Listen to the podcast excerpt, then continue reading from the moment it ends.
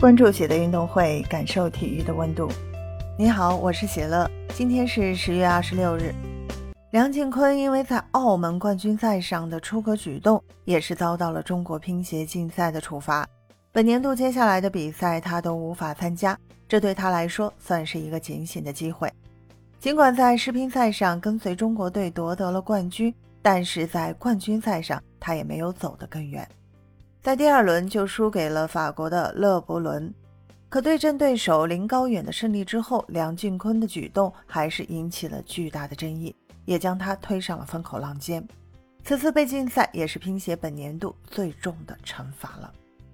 此前就已经确定了，王楚钦将会和梁靖昆一起参加十月份的亚洲杯比赛。此番梁靖昆被禁赛，也是让亚洲杯的名额空了出来。谁将顶替他的位置参赛，也是成为球迷们最关心的话题之一。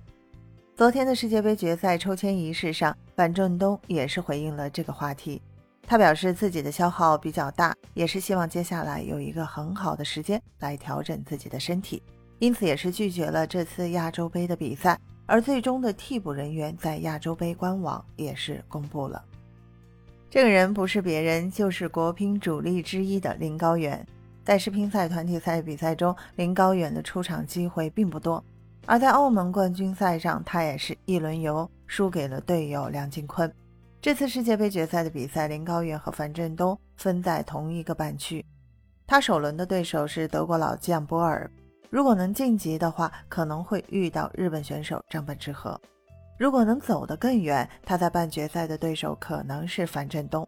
对于林高远来说，这个赛程并不容易。他要想夺冠的话，难度还是非常大。不过，这对他来说也是一个锻炼的机会。梁靖昆虽然现在排名世界第四位，但是错过了这次世界杯决赛的比赛，他第四的排名恐怕保不住了。